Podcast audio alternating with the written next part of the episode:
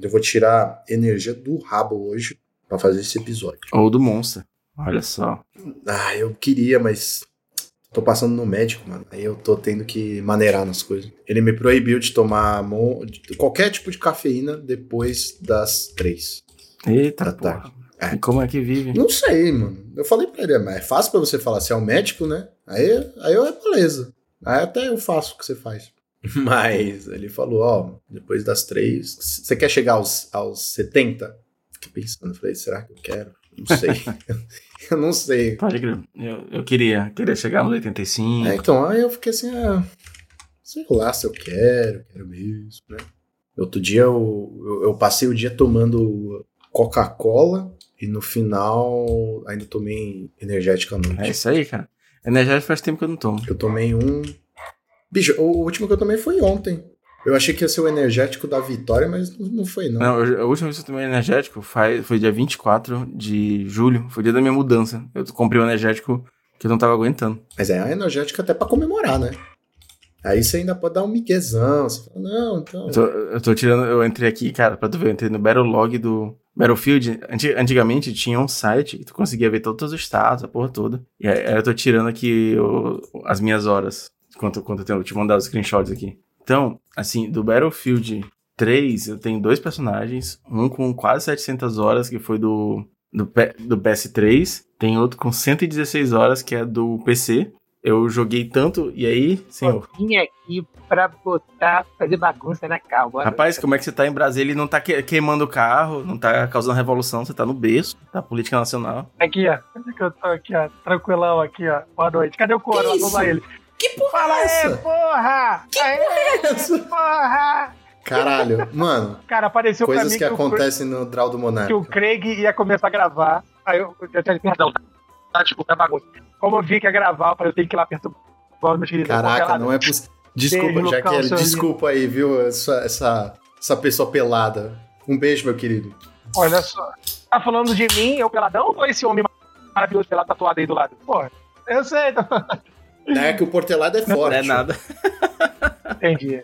Ah, aí, pai. Gente, ó, vim só dar um beijo pra vocês aí, boa gravação, tá? Show Valeu, cara. lindo. Boa viagem, aproveita aí. Não vou cortar isso, Saudade. lindo. Não corta, não corta, pô. Não vou, que não vou, não. Agora eu espero que grave. Vai lá, meu Valeu, querido. gente. Um beijo aí. Sim, já que bora lá. Insert no track, aí na, na faixa. vai- Ah, não, já tô Ah, gravando. já tá? Ah, se for que é pra gravar, Ah, show. Você tá conseguindo te ouvir com retorno? É. Porque tu tem interface, né? É, não, tô usando, já tá tudo Aqui- certinho A, a gente não consegue usar a interface que fica um eco sanduíche ishi maluco, sabe? A gente não consegue usar o retorno, quer dizer. Ah, não, mas você. É, é, não, é, eu não tô usando retorno. Porque eu já tô ouvindo o retorno do, do Discord. Porra, bicho, se eu soubesse que o Jaqueline tem uma voz tão imponente, eu nem, nem tinha convidado. Cara, a, a voz dele é bonita, o microfone é bom. De locutor da porra. Ele tem um, um É? kitzinho, porra, esqueci o nome da marca, mas é um kitzinho vermelhinho bo- bonito, porra. Que vem microfone, fone e interface. Microfone E XLR. o cara ainda gosta de Star Wars ali, ó. Porra, não tem como não Ei, pô, esse teu fone é bonitão, cara. Você achou? Mó simplesão. Mó simplesão. Achei, tipo, é, é discreto, porque tu, antigamente tu tinha um fone gamer, todo... Tinha, é, era o que tinha. Mano, esse aqui. é, esse aqui é que eu não, eu não ligo a, a parte elétrica dele, da, do LED, mas é. Foi 190 lá na, na, na 25. E é de boa, mano. Tipo, e é P2. Encomendei um mouse e teclado sem fio gamer. Por quê? Porque eu só não quero ter mais fios. Eu já passei por essa. A vida do pobre, porém cheio de tradições, meu. Eu faço o meu próprio limoncello. Pô, muito barato, cara. Cheers. Vou falar pra vocês aqui uma coisa... Não, não vou falar não, porque tá gravando essa porra. Deixa aqui. É, então espera eu terminar. tem, tem que ficar ligado. Então, Jaqueline, deixa eu te explicar como é que funciona o esquema aqui. A gente é tipo o Jovem Nerd do Magic. É, é zero pauta, vamos só conversar e rezar pra ter uma, uma hora de gravação bonita aí, beleza? Pode falar mal do. Cara, você pode falar mal. A gente só corta Então a tá bom. Você pode falar bacaninha ou bacaninha. Posso falar Carlinhos. Carlinhos é muito genérico, né? É, você pode falar, você pode falar o que você quiser. Inclusive, eu já cortei quando você falou o nome da pessoa.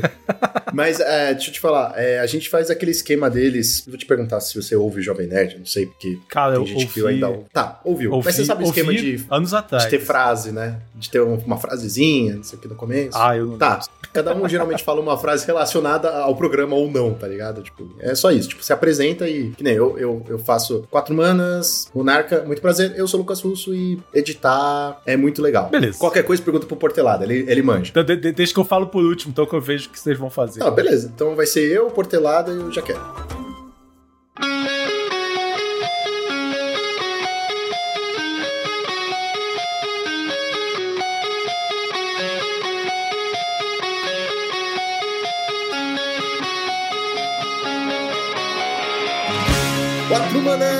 Manas monarcas. Muito prazer, eu sou o Lucas Russo e pra cada um é a um editor morre. Eu sou Fernando Portelada e editar sem café não é editar. Eu sou o Thiago Jaquelli, chamem juízes pros seus torneios de média. Pro- Logo o programa que a gente não vai falar de Magic, que o cara já meteu. Não, não, Beleza. eu só, essa semana eu só sei falar disso, cara, porque eu Boa, tô indignado. Não, eu acho, eu acho justo. Exatamente, senhoras e senhores, hoje estamos trazendo aqui um episódio muito especial, muito diferente. Ele é basicamente um programa sem cortes. Por quê? Porque nós temos aqui três editores, dois mestres da edição e eu, e nós vamos falar um pouquinho sobre como é ter um podcast, como é produzir um podcast, as alegrias e tristezas que não faltam num podcast. E é tudo isso e muito mais logo depois dos nossos reports. Uma musiquinha. Vai ter os reports, né? Não sei se eu vou deixar isso também. Isso vai ser um programa diferente de, de editar. Tem que deixar o. É, sempre tem um.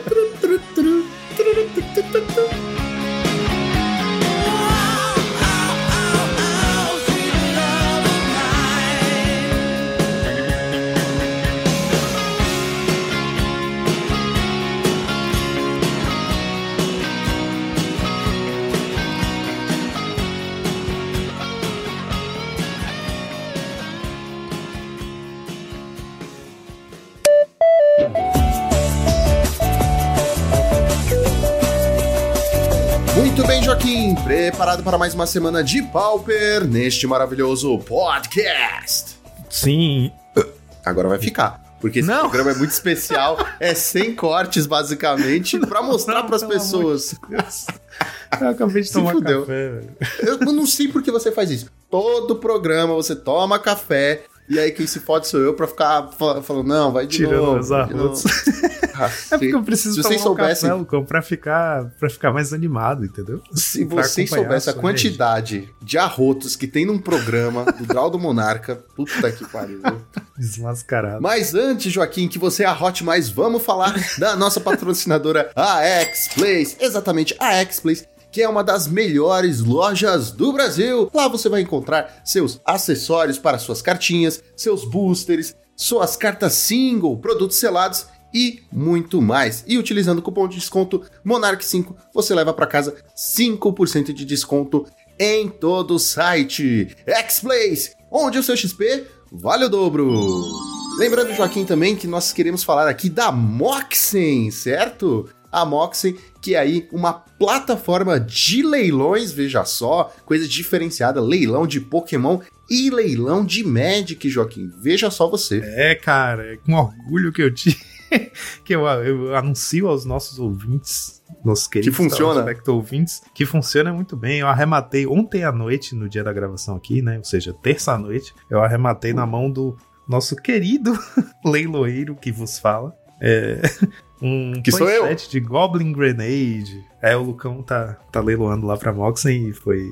Eu tô achando uma onda essa coisa de participar dos leilões. É muito divertido e realmente você consegue pegar algumas coisas por uns preços muito bons. Exatamente, galera. Então, fiquem de olho aí. A gente vai deixar o link na descrição. Os, os leilões são muito bacanas, sempre rola muita diversão, sempre tem muita conversa, além do leilão, né? Além dos produtos muito legais, sempre tem coisas diferentes, certo? Então, não percam os leilões da Moxen. E lembrando também, Joaquim, que nós estamos com a nossa campanha. Que eu já esqueci o nome, como é que é o nome? da- Words of Wisdom. Isso. Palavras de sabedoria. Lembra, Joaquim, que também estamos agora com a nossa campanha da Words of Wisdom Palavras de Sabedoria. Que se dedica basicamente a levar o Draw do Monarca a novas orelhas.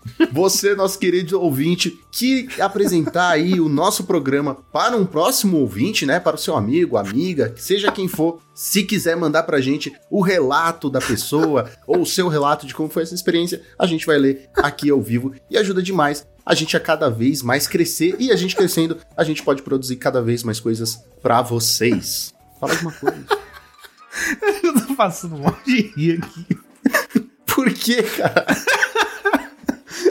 Por que, que você tá Levar o draw do Monarca novas orelhas. Porra, gente. Não pode, cara.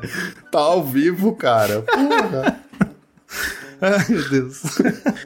Eu vou Foi deixar. bom. Agora eu vou deixar. Não, não, não, não. Não, agora vai ficar Deus. aí. Vai ficar aí. É isso mesmo, galera. Ajude-nos a espalhar os draws dos monarcas. Pela... Pô, ainda tinha, ainda tinha esse trocadilho que eu não tinha reparado, né? Tipo, é, é- o Words of Wisdom é isso. Eu compro dois, você compra um, e o nome do podcast é, podcast é Draw do Monarca. Então a gente tá espalhando draws mundo afora. Ajude-nos a fazer outros jogadores comprarem esse delicioso draw do Monarca. E agora, Joaquim, taca-lhe pau na dianteira. Pau na dianteira. Essa semana vai ser bem breve. Tivemos o, É um pau mais curto. é uma dianteira, é uma dianteira mais curta. Aham. Ai, Ah. meu Deus do céu, velho. Essa semana tivemos o. Peraí. Onde é, que eu, onde é que eu tenho isso anotado mesmo? Ah, tá aqui embaixo. Lá no fim da lista. O pau, o pau tá aqui embaixo. É, essa semana tivemos o Rubens fazendo um resultado.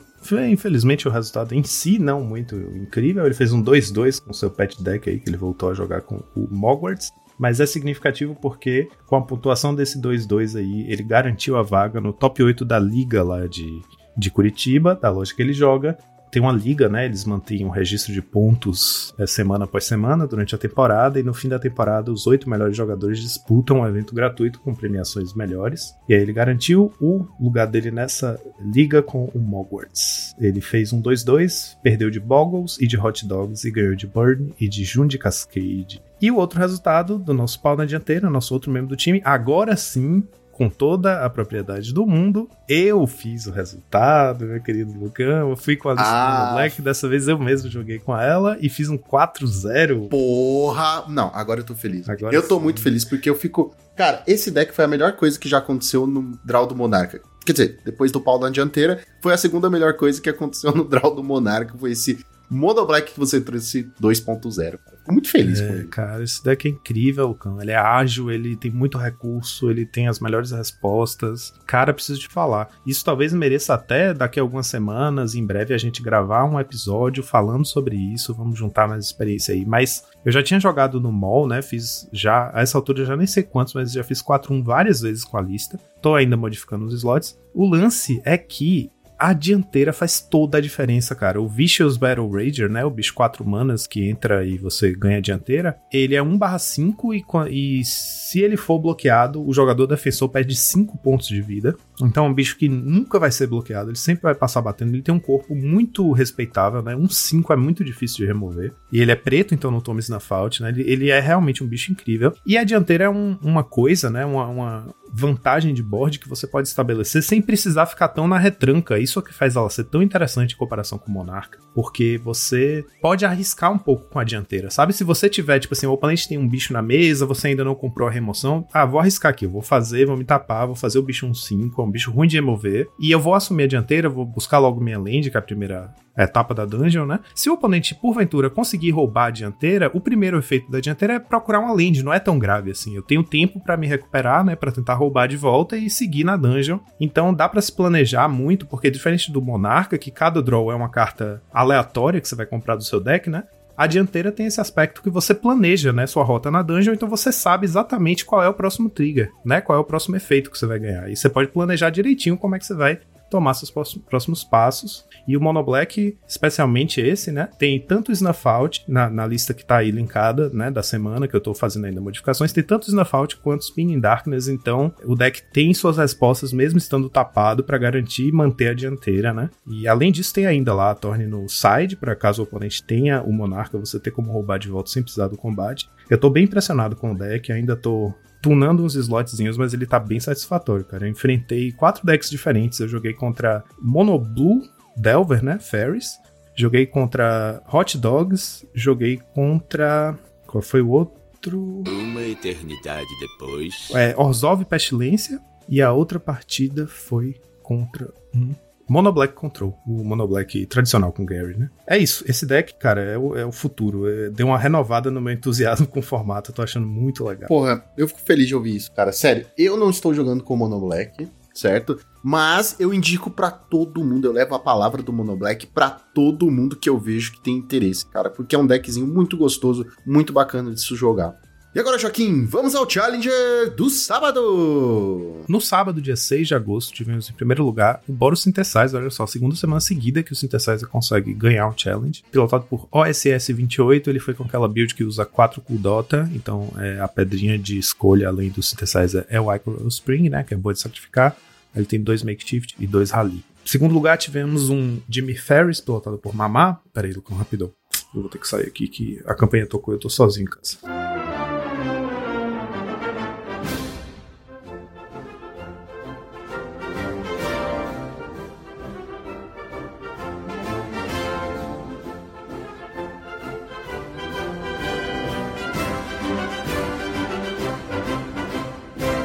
Três semanas depois.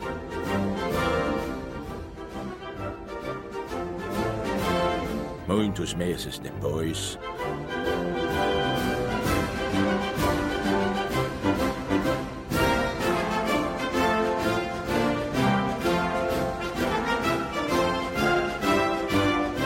Passou tanto tempo que o velho narrador cansou de esperar e tiveram de chamar um novo.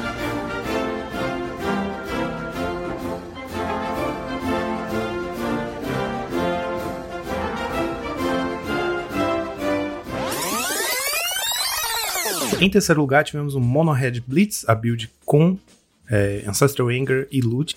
E interessante, uma cartinha aqui que tá aparecendo aqui e ali nessas builds são. Não, peraí. Interessante aqui de notar, uma cartinha que tá aparecendo aqui e ali nessa build. Peraí, antes disso. Pilotado pelo jogador Oskia. E aí, de novo? Do começo? Melhor, né? Terceiro tá lugar. bagunçado. Você já cagou aí a minha edição. Terceiro lugar. Em terceiro lugar, tivemos o Mono Red Blitz, pilotado por Oskia, a build com é, Ancestral Anger e 4 Faithless Loot, sem Bolt no main, né? Com 4 Flame Slash no side. Uma coisa interessante de notar aqui nessa build é que tem uma cópia de Maximize Velocity. Essa carta tá aparecendo aqui e ali em algumas builds, às vezes no main, às vezes no side. Normalmente é uma cópia só. Maximize Velocity diz o seguinte: é um sorcery por uma mana vermelha, a criatura recebe mais um, mais um e ganha haste até o fim do turno. E ela tem a habilidade de Jumpstart, ou seja, você pode castá-la do seu cemitério, como se fosse um flashback, com a diferença, você paga o mesmo custo de execução da, da spell, né? E você tem que descartar uma carta como custo adicional. E aí você caça do cemitério e ela vai pro exílio. É, é tipo um flashback mesmo. E isso é interessante, Lucão, pelo seguinte: essa carta te permite é, acumular na sua mão todas as peças do combo que você precisa e fazer tudo de uma vez só. Tipo assim, tudo bem que a, a Spear já tem é, haste por natureza, né? Mas ela é justamente a criatura que cresce menos com cada spell castado, então ela é menos explosiva, né? Ela é menos. Ela tem menos a capacidade de fazer o ops ganhei do nada, né? O que acontece? Às vezes você tá jogando contra um deck de controle e você não quer expor sua criatura, né? Não vale a pena fazer um kill de find mantendo só um, um Apostles Blessing de resposta, ou sei lá. Então o que você pode fazer? Guardar o Maximize Velocity e você vai fazendo Faithless Looting, vai esculpindo sua mão ao longo do jogo, né? É, até você ter, por exemplo, você quer ter um Kill Find, sei lá, duas Manamorfose, um Temur Battle Rage e duas proteções, sabe? Tipo um, um Mutagenic e um Apostles Blessing. Quando você tiver tudo isso na mão, você vai e começa seu turno. Você vai ter acumulado land. Aí você vai lá, faz duas manas Find, um mana Maximize Velocity, ele ganha haste e já pumpa o poder, mais, mais quatro, né? Porque três dele, mais um do Maximize Velocity, que também dá o pump. Entendeu? Então é uma carta que te permite, com a board vazia, do nada, ter tudo na mão para poder ganhar o jogo na hora. É uma, é uma solução bem interessante para matchups muito complicadas que o oponente vai dificultar muito sua vida e ter muita disrupção, sabe? Então eu acho uma cartinha boa de ficar de olho, é, assegurar já suas cópias aí, porque ela tem tudo para continuar vendo o jogo. Em quarto lugar tivemos o Boggles, pilotado por Hinahara. A build tá com 4 Silhana, um cachorrinho só, né? O doguinho lá, encantamento, que dá um draw, e 3 cópias de Commune. E aí no side tá usando duas cópias de Fog. Fog mesmo, a carta Fog, que custa um mana instante pra vir todo dano. Ganhar aquele um turno de diferença que faz você ganhar o jogo contra o Hot Dogs, né? Quinto lugar tivemos um Izzet Ferris, pilotado por Medvedev. Sexto lugar, Cycling Storm, pilotado por Mikatara 1994, tá com a lista mais atualizada do Bryant Cook. Se vocês olharem o canal do Bryant Cook, essa exata, exata lista que o, que o Mikatara jogou é a lista mais atual do Bryant Cook, com o Snuff no side para enfrentar Hot Dogs e com duas cópias de Repository Scab no main deck. Ele cortou um ritual da cabala. Engraçado que sempre que você fala do Bryant Cook, eu imagino automaticamente o Gordon Hampshire. Ué, Não sabe quem que é. Porque sei, é Bryant né? Cook. Hum, Entendeu? Eu sempre imagino isso. Tipo, automaticamente veio o cara na minha cabeça e eu fico assim, caralho. cozinheiro jogando Magic. É, tipo, me- Você é uma tem que mistura ver de o- sentimentos. Você tem que ver o canal do, do Bryant Cook pra ver a cara dele pra poder romper com essa associação aí. Ou não, né? É legal.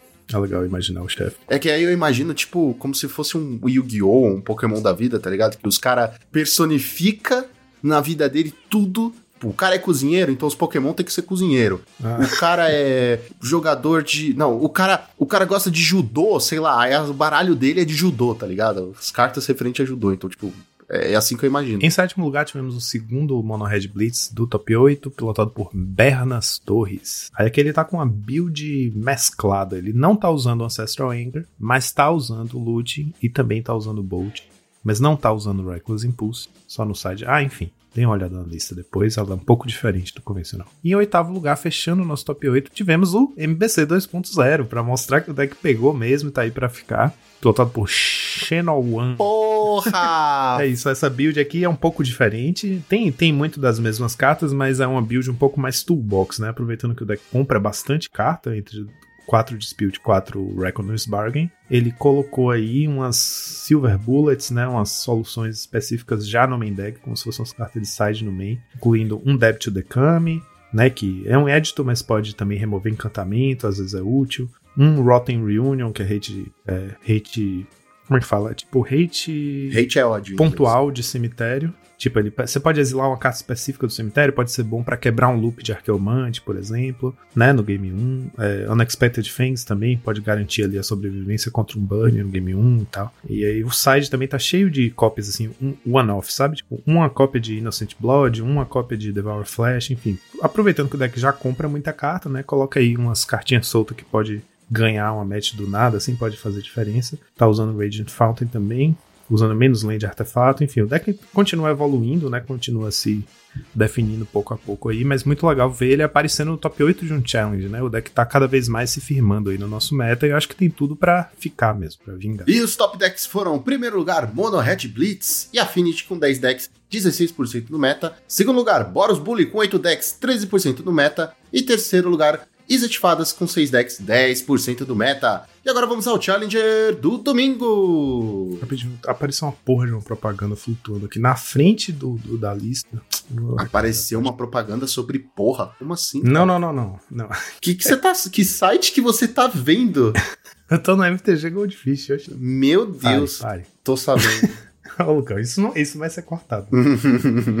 claro. Por favor. No domingo, dia 7 de agosto, em primeiro lugar, tivemos um Grixis Affinity pilotado por Hinahara com 4 Rebuke no main deck. Segundo lugar, tivemos um Mono Red Blitz pilotado por Treasure Planet. A build dele, aí sim, uma build intermediária. Não tá usando Ancestral Anger. Tem dois Loot em dois Impulse, né? Ele tá meio a meio nas formas que o deck tem de ver mais cartas. Quatro Bolts no main, então só tem dois Flame Slash no side. Em terceiro lugar, tivemos outro Grixis Affinity. Aliás, foi meio que, meio, meio que um festival de Grixis Affinity nesse domingo. Tivemos três no top 8. Esse terceiro lugar pilotado pelo Condescend. Tá com quatro Rebuke também no main deck. E uma cópia de Breath Weapon no main deck também. Quarto lugar, tivemos outro Mono Red Blitz, o segundo do top 8, pilotado por John 1111. A build dele com Anger Looting, né? 4 Anger, 4 Looting. Em quinto lugar, tivemos o Boros Synthesizer do Léo Bertucci, a build dele com dois Firebolt, um, Fire, um Foundry Helix e um Prismatic Strands, usando Seeker. Sexto lugar, um Wizard Ferris, pilotado por Carves, a build aqui cheia de one-offs, né? Várias, uma cópia de várias cartas aqui,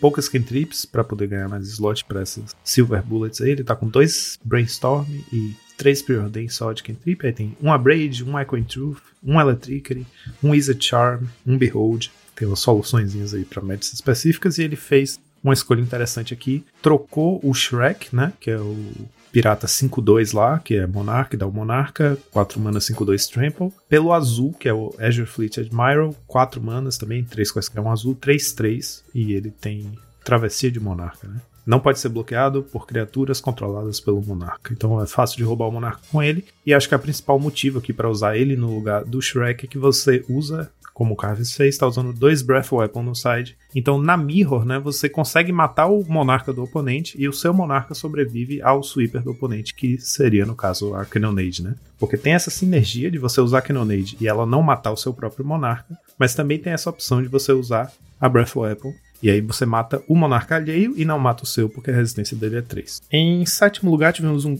terceiro Grixis Affinity do top 8, pilotado por Luffy do Chapéu de Palha, 4 Rebuke no main deck, 1 Chainer's Edict e uma cópia só de Slotcast. Ele tá usando 4 Dispute, 4 é, Bargain, né? Então imagine só a fim de chegar numa situação em que a carta que é uma mana compra 2 é fraca demais, vou usar uma cópia só.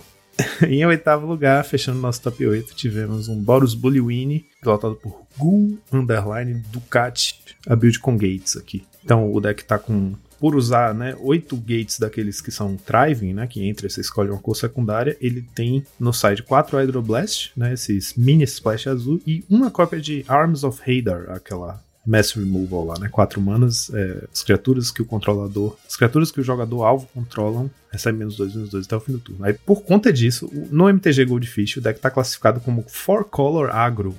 Mas saibam que essas duas cores aí são só no side, é, um, é só um Boros Bully. E os top decks foram: primeiro lugar, Mono Red Blitz, 12 decks, 17% do meta. Segundo lugar, Affinity, 11 decks, 15% do meta. E terceiro lugar, de Fadas, com 6 decks, 8% do meta. E agora vamos à nossa listinha da semana. Na nossa lista da semana, tivemos uma lista aqui com 14 cartinhas de Commander Legends Baldur's Gate, né? Que depois que o Mol meio que fez, deu seus pulos lá para resolver o problema da distribuição, colocou duas cópias de cada uma dessas cartas da coleção na conta de quem jogou eventos Pauper nos últimos, sei lá, quanto tempo, X, X semanas. Todo mundo ganhou de graça, né? Metade do set. Aí carta, as cartas entraram em circulação, ficaram mais baratas e as pessoas têm mais acesso. Aí apareceu aqui esse deck fazendo um 5-0 na, na Liga Pauper pelo Gartuiz que é um Jun de Tokens Affinity. As 14 cartas de Commander Legends, no caso, são 4 do Cloakwood Swarmkeeper, que é aquele bichinho 1 mana verde, 1/1, é um elfo. Quando um ou mais tokens entram no campo de batalha sob seu controle, eles colocam um marcador mais um mais um nesse bicho. Três cópias do Mold Folk, que é aquele bichinho 1/1 Lifelink, que custa 2 com qualquer um preto. Tem uma habilidade que é uma mana genérica, sacrifique outra criatura ou um artefato, coloca um marcador mais um mais um nele. É tipo um Carrion Feeder que come artefatos. E aí, além disso, a gente tem. Esse deck aqui é tipo um festival de Icor, porque tem os quatro Icor Wellspring, certo? Ele tá nas cores Jund, então ele compra a carta com os efeitos de sacrifício, são quatro da Dispute, quatro Reckoner's Bargain. Aí, o que ele vai sacrificar para comprar carta são quatro cópias de Icor Wellspring, quatro cópias do Wellspring de bichinho 1/1, que é o Nimble Ride Schematic, é, duas manas quaisquer, é o mesmo custo, né, do, do Wellspring. E aí, quando ele entra e quando ele morre, você cria um token 1/1 do tipo construto criatura artefato. Então, ele entra, você faz um bichinho, sacrifica, ele sai, você faz outro bichinho. Tudo isso é token que conta pro Swarmkeeper, né? E aí tem também a Prized Statue, que é duas manas também. É o, é o Icor de tesouro. Ele entra, você faz um tesouro, ele sai, você faz um tesouro. E aí tem também dois makeshift pra, né, mais um outlet de sacrifício. Ele é um, ele é um Jun de Sacrifice Affinity Tokens é uma mistureba de Affinity mesmo, só tem o Miren Força e as lentes, né? E aí você vai, fa vai fazer um monte de tokenzinho, seja token de tesouro usando o Daily Dispute, usando o Prize Statue, seja token de bichinho barra 1 com o, o Icor de bicho, e aí enchendo sua board de, de artefatos, você vai fazer o seu Cloakwood Stormkeeper ficar gigantesco, que é o bichinho de humana, e você tem o Mold Folk ali para ser um pseudo Atog permanente, Carrion Feeder, sei lá, que vai comer todos esses tokens para ficar gigantesco também. Então é um deck de bichos grandes que vai. É um deck agressivo, eu achei talvez um pouco estranho não ter fling ou alguma coisa parecida, né, Pra dar um certo alcance pro deck, você poder rumar um desses bichos gigantes na cara do oponente pode ser interessante como uma forma de fechar o jogo. E de verde ele tem também no side duas cópias aí de Snakeskin Veil, que é o bicho que dá aquele instante, um, uma mana verde, dá mais um, mais um, bota o um marcador mais um, mais um numa criatura que você controla e ela ganha Hexproof até o fim do turno. Então é uma forma aí de proteger os bichões. Mas é um deck de fazer bichão e eu achei interessante ser esse deck baseado nessas pedrinhas aí, que são as Icor de efeitos alternativos. Cara, é um Affinity meio esquisito. Eu diria que é um Affinity meio torto. Mas é um torto bom, tá ligado? Tipo, não é um Affinity que que a gente conhece, que é chato pra caramba, mas também não é um Affinity que você olha e fala assim, hum, entendi. Eu acho que esse é o tipo de deck que você tem que pegar na mão e sentir, sabe? Você tem que pilotar ele para ver qual é a do, do deck, né? Batendo o olho assim, eu acho uma mistureba. Acho legal tá usando essas icors diferentonas, eu acho isso é interessante, realmente. E gosto que tá usando o Pseudotog, que eu acho muito legal. No side, eu só fiquei meio assim com o Fangreen, né? Que é um bichão. Eu acho que não é um deck para um bichão assim de tanta mana, mas tudo bem. De resto, cara, eu gostei bastante do deck, viu? Eu achei bem interessante. Então eu vou dar nota 3 para ele. Nota 3 porque é um deck interessante, mas não é um deck muito fácil de você bater o olho e falar assim: ah, é assim que joga, é só fazer isso. Você tem que realmente pilotar ele, ter ele na sua mão. Então, Joaquim, depois desses reports maravilhosos, só nos resta uma coisa: soltar a vinheta. Foi. Agora eu vou deixar essa porra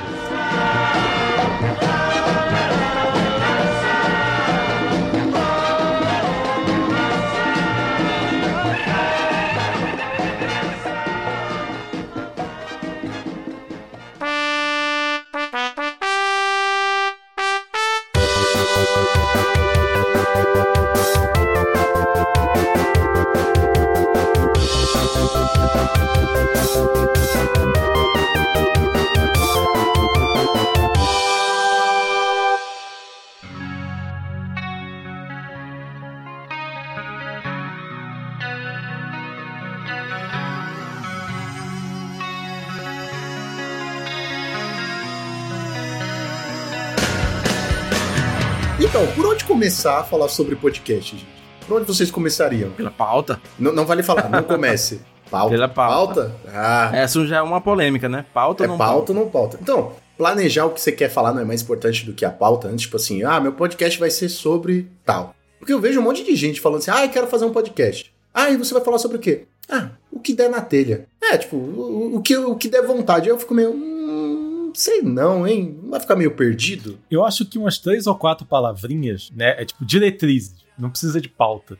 Mas, tipo, né, umas três ou quatro coisas que eu falo, ah, eu quero falar de assunto um, dois, três. Eu, eu sou do time pauta, cara. Porque eu acho que eu- é um é dos assuntos a trabalhar em terapia, que eu sou muito controlador com as coisas. Então, assim, tem que estar tudo muito organizadinho. O, o Lucão, sim, o Jaqueline não, mas o Lucão já, já viu minha- minhas pautas. Eu acho que tem, a gente tem que também falar aqui que Roteiro. todos nós, nós três, a gente tem ou teve podcasts próprios também, além de edital de, de clientes, né? Então, a- além da, da logística do cliente, tratar o produto dele, a gente trata o nosso próprio produto de, de uma forma específica. E os meus podcasts, eu tava fazendo o melhor ano da minha vida antes do burnout, que é meu podcast sobre paternidade, eu escrevi até as vírgulas que eu ia dizer. No Heavy Metal, que eu acho que é por onde a audiência acabou me conhecendo mais, eu fazia uma pauta pro convidado explicando como é que é seu programa, o que, que você não faz, cuidado com batida na mesa, cuidado com alguma coisa, e tentar... Não, peraí. É, é, Cara, você entregava isso. É, A gente chegou um tempo a copiar, a, a pegar de, né, de, de forma assim, mandava pro pessoal, aí não adiantava. Era toque, toque, toque. Aí eu falei, beleza, vou mandar e vou falar. Aí, toque, toque, toque. Aí, beleza, vou, só vou falar na hora. Aí, toque, toque. Não, não existe isso de não bater na eu mesa, acho que esse tá vai ser o ligado? primeiro podcast que você vai editar, que nunca vai ter uma batida É verdade. Olha, eu vou te falar que eu, eu também eu, eu tive um podcast anos atrás, quando o podcast não era muito famoso e tal. Tive o podcast Magic, era o Manafix Podcast, e esse tinha pauta. Tinha pauta, tinha o roteiro bonitinho e tal. Na verdade, quem apresentava era o Tomás do Expansion Pack. Então a gente fazia uma coisa que a gente ia. Durante a semana a gente ia montando a pauta bonitinho, assim, e só ia preenchendo entre um tópico e outro. Agora, com o, o Revolução Econômica, que é o podcast que eu tenho firme assim até hoje, cara, a gente joga, tipo, vamos falar sobre o quê? Isso no, dia. Vamos falar sobre o quê? Ah, podia falar mal do governo porque o governo fez tal merda. Porque sempre faz, né? Ah, então beleza. Então a gente senta lá e, e- e vamos que vamos falar mal do governo por uma hora. Tá vendo, Portelada? Aprende, porra! Sem pauta, caralho! Mas os dois, tão, os dois deram certo. Deram certo, entre aspas, né? Eu acho que a pauta, assim, se a gente for falar dela, é legal, principalmente pra quem tá começando, tá ligado? Pra você entender o seu ritmo também, pra você entender o que você quer e, assim, não se perder tanto. Depois que você tá estruturado, a gente meio que abandona. Aqui a gente fez isso, a gente abandonou, até meio que rápido. A gente percebeu que, tipo, ah, a gente vai ficar montando a pauta e no final só sobrava o tópico, sabe? Só sobrava, tipo assim, ah, nós vamos falar sobre isso. E aí a gente meio que corria atrás, cada um por si, sobre o assunto e, e falava. Também a gente percebeu, por exemplo, quando a gente entrevistava alguém, que a gente fazia perguntas. A gente tinha um método de até 10 perguntas. Ah, vamos fazer 10 perguntas pra pessoa. E eu sentia que a gente ficava congelado, tipo, caraca, agora a gente tem que falar a pergunta número 9. Putz, a pergunta número 9 emendou na número 3, agora fudeu. Ah, vamos cortar a número 10 que não tem nada a ver, sabe? Então eu sempre fiquei muito com medo, talvez também por parte de eu ter feito teatro e improvisação, então improvisação é o meu forte, não ficar seguindo uma coisa estruturada, sabe? Um roteiro 100%. As pessoas acho que não sabem. Eu me formei em música. Ai, bacana. Eu não sabia. E, e eu sempre, e eu sempre estudei, eu sempre estudei bastante a improvisação. Quando eu comecei a fazer podcast, eu fiz um curso da comunicação envolvente com o Márcio Seixas. Muito engraçado, porque, tipo, o cara tava lá, parecia que estava vendo vários filmes ao mesmo tempo, né?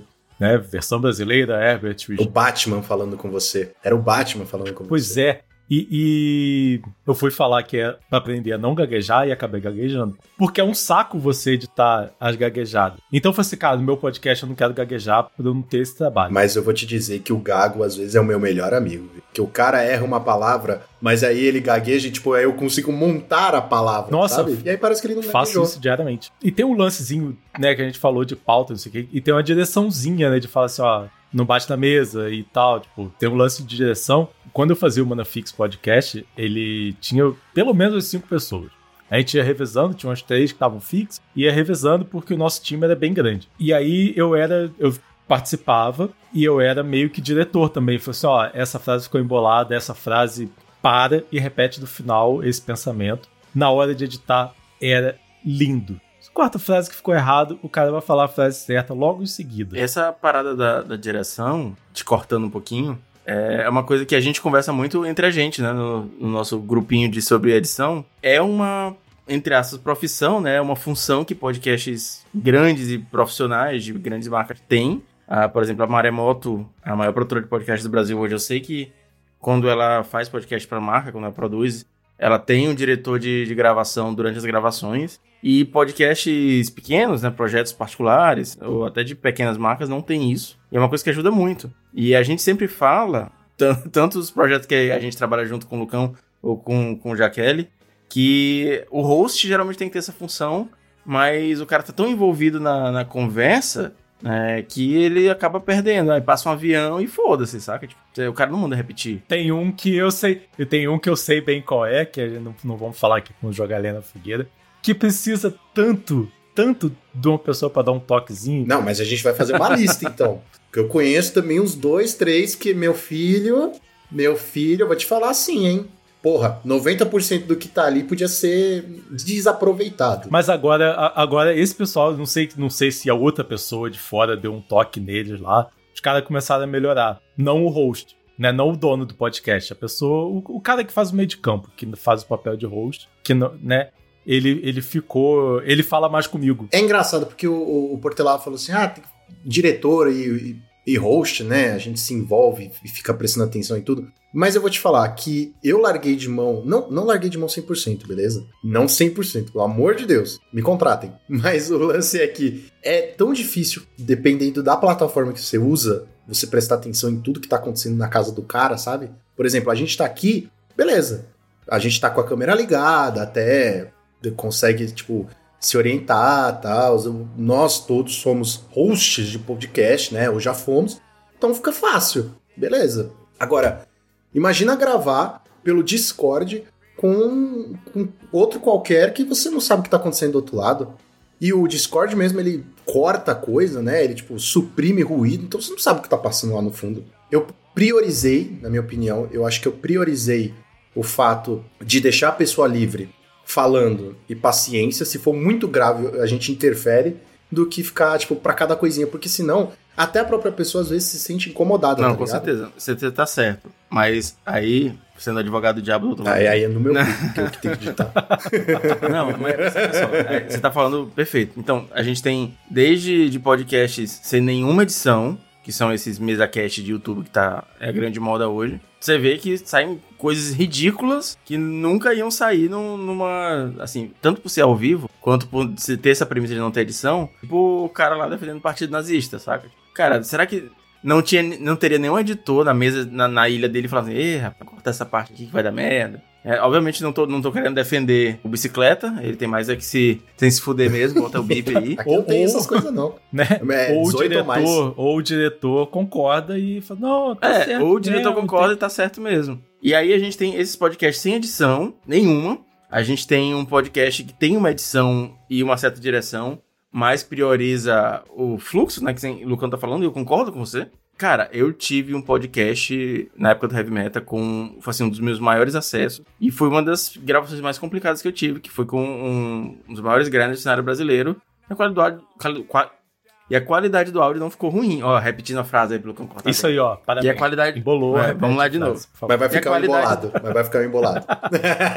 E a qualidade do áudio ficou ruim, porque é, a pessoa se envolvia tanto que ela mexia na mesa, que mexia em um isqueiro. Então, assim, pelo conteúdo a gente abriu de mão. Mas aí, chega no terceiro ponto. Tem um podcast, sei lá, do Bradesco, saca? Um podcast institucional do Bradesco, que tá falando da marca X, umas várias marcas brasileiras.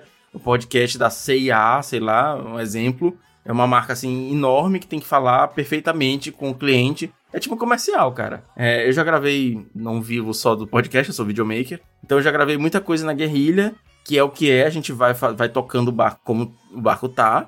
Mas quando é o comercial, da, quando é a Anitta gravando um clipe dela, a gente tem que fazer o estado da arte perfeito, saca? Volta 20 vezes se for preciso. E eu acho que com podcast de grandes marcas, como tá acontecendo hoje, podcast institucional, tem que ser assim também.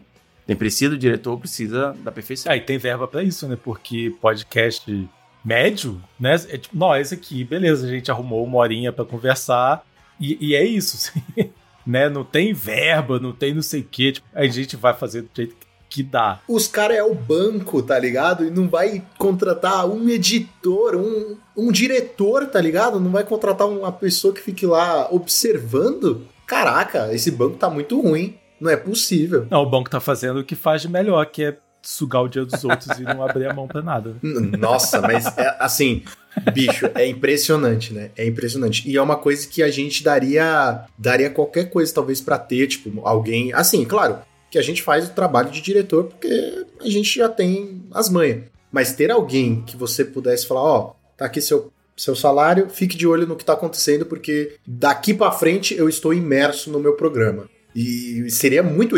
Nossa, eu já trabalhei com muito diretor, principalmente porque eu faço dublagem, né? Então, ter um diretor lá, mano, é a melhor coisa do mundo. Você vai fazendo, vai errando, o cara, ó, não, conserta aqui, conserta aqui. conserta- É o cara que tá preocupado com isso. Diretor, gente, é, é muito bom, vale o investimento. Vale total. Inclusive, inclusive se quiserem chamar, ó. É, tem, tem três aí, tem três, tem três. Essa história do, da direção me leva a um outro ponto também que eu queria conversar com vocês, aproveitar para jogar, jogar isso no podcast. Quando eu comecei a trabalhar com, com uns clientes gringos e eu vi também consumir conteúdo gringo, tem uma grande diferença entre o podcast que nasceu no Brasil, como a todos os, os- as crias do Jovem Nerd, é um programa super editadão, super com trilha sonora. Mais ou menos. Então, Calma, aí calma. É que você não ouviu os não, recentes, eu calma. abandonei faz tempo. Mas Calma. assim, até o Radiofobia fala que o podcast no Brasil, no Brasil puxou muito sobre a questão do rádio. Então, a, o brasileiro tinha um costume de ouvir rádio e tudo mais. E quando a gente começa a ouvir podcast gringo, no mal, mal, mal, tem uma trilha sonora de, um, de intro, um outro e acabou, saca? É tipo o som da voz no vazio. No começo, uma coisa que me incomodava, porque eu tava fazendo essa transição de parar de ouvir Jovem Nerd, parar de ouvir MRG e procurar outros podcasts. E hoje em dia é uma que eu prefiro. E aí eu queria saber a opinião de vocês, como é que vocês veem essa diferença entre a produção nacional e a gringa. Eu comecei ao contrário, eu comecei ouvindo podcast gringo. E assim, eu acho bizarro que eles não estão nem aí pra produção. O cara é gaguejo, o cara repete, o cara faz as coisas. Tipo, eu, eu fico preocupado com a clareza da comunicação. A minha principal preocupação é Os essa. caras nascem gago. Nossa, os caras não sabem falar inglês. Os caras são americanos e não sabem falar inglês. Fica lá, you know, uh, uh, uh, you know. Uh, uh, E, e eu sempre quis Pô, entender não, o porquê fala disso. direito, cara. Eu sempre quis entender o porquê disso. Pa- Parece que eles são um, um bando de, de boçal assim.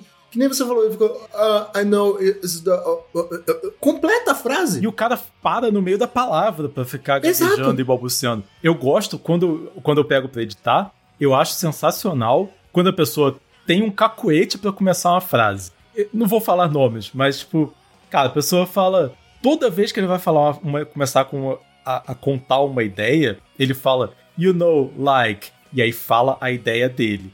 Aí eu vou lá e corto esse you know, like. Por mim, eu cortava tudo o que é não comunicação. Essas palavras soltas e ficar balbuciando coisas. ah, ah, ah, isso não é comunicação. Aí eu posso. Se o cara faz isso no começo e no final da frase, aí corta e beleza, o cara fala super bem. Mas os caras que ficam se enrolando no meio da palavra, aí é sacanagem demais. né? E, e- e eu tenho uma diferença muito grande pro podcast que a pessoa fala sozinho. Eu ouço muito podcast de história. Então, é- normalmente é uma pessoa falando sozinha. E é tudo roteirizado. Tem uns que até escrevem tudo pra só ler na hora. Pra esse podcast de conversa. Com duas pessoas, ou duas pessoas e um convidado e tal. Tem muita diferença. Mas eu, eu, eu, por mim, cortaria tudo que fosse não comunicação e deixaria todo mundo falando direitinho. Mesmo que não tenha trilha sonora de fundo, Bom, nada. eu já tenho um lance que eu não escuto muito podcast gringo, né? Principalmente porque eu não falo inglês. Eu, eu falo o suficiente pra jogar jogos. É, eu acho que esse é o meu inglês. Todo mundo começou assim. o né? problema é quando a gente continua assim. Não é quando começa, é quando continua. Eu tenho um lance que eu prefiro podcasts bem elaborados, bem editados, entendeu? Eu gosto do podcast que corta tudo que é barulho, que corta tudo que é sujeira. Então, assim, que nem o Portelada falou, ah, o do Jovem Nerd é super editado, é super não sei o quê. É super editado. Mas de uns tempos pra cá, eles têm apostado numa coisa que parece ser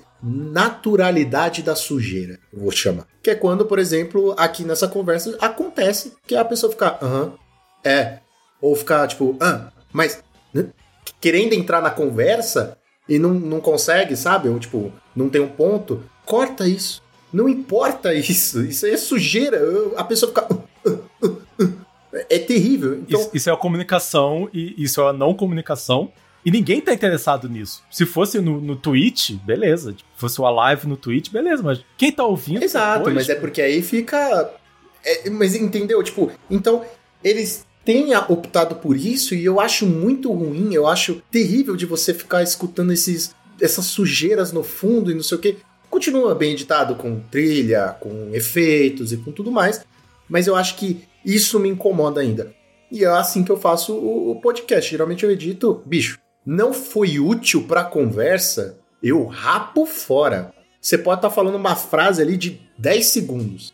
Não foi útil, foi só ba- balbúcios e, e incompreensões, eu rapo fora. E o gringo odeia isso, né? Eu tô nessa de, de editar podcasts gringos, eles reclamam muito. Falam assim, ah, você corta demais. Sabe, você que fala merda demais, não sou eu que corto demais. Bicho, você é ignorante. Se eu não cortar, você vai parecer um imbecil pra todo mundo, tá ligado? Tipo, já teve gente que eu editei que foi isso, tá ligado? Ó, se eu deixar, você vai parecer um imbecil. E olha que a gente tá falando de sujeira, né? A gente tá falando de, de sujeira. A gente tá nem falando de uma, de uma direção mais é, autoral. Porque, assim, às vezes o cara fala uma coisa que, beleza, não tá sujo, não tem gaguejada, mas não adiciona conversa. Às vezes ele dá um off-topic, sei lá, ou então às vezes ele fala uma informação irrelevante que já foi dita e talvez ele não esteja prestando atenção. Entra a questão editorial de eu vou cortar isso, ou eu vou bater o pé e falar que o programa tá melhor assim, porque, enfim, você tá trabalhando lá, você tá aí imerso na É edição. porque aqui a gente tem dois mundos, né? A gente tem o nosso podcast e tem o podcast dos outros, que é um, um cenário mais delicado, né? Porque o cliente, por mais que ele não lembre tudo que ele falou no, no episódio, meio que vai se sentir incomodado. Ah, você cortou isso, mas eu achei que ficou tão legal. Pô, cadê aquela parte que eu falei do meu gato? É como assim você não gostou de uma coisa que eu disse. Porque assim, tem, o cara é o dono do podcast, né? Tipo, a gente é o editor. É, mas aí a gente ainda, no começo, a gente fica assim, bicho, como é que. É, é assim, não ficou legal por causa de X. Você falou X e não acrescentou em nada. Ah, mas eu achei que ficou tão legal. Mas é que. Eu acho que no momento que você fala, mas é que, você já perdeu a batalha, tá ligado? Você já perdeu essa batalha. Porque na hora que você fala, mas é que eu sou formado e entendo e estudei e tô fazendo isso, acho que não fica legal. Aí o cara vai falar, mas o podcast é Isso meu. aí é irrefutável. O podcast é meu. O famoso, eu tô pagando seu salário. A gente, ah, tá bom então. Então a gente deixa. Mas depois, depois não pode vir reclamar que falou, ah, realmente ficou uma merda. Mas eu consegui um, um cliente que a gente tem essa relação de tipo, cara, fala tudo que você quer falar. Depois eu filtro como se eu fosse uma pessoa ouvinte. O que que eu achei mais legal no O que que eu achei que não precisava ter? Ah, essa frase aqui que você falou, pô, você deu a mesma ideia quatro, cinco vezes seguidas. Tipo, cortar,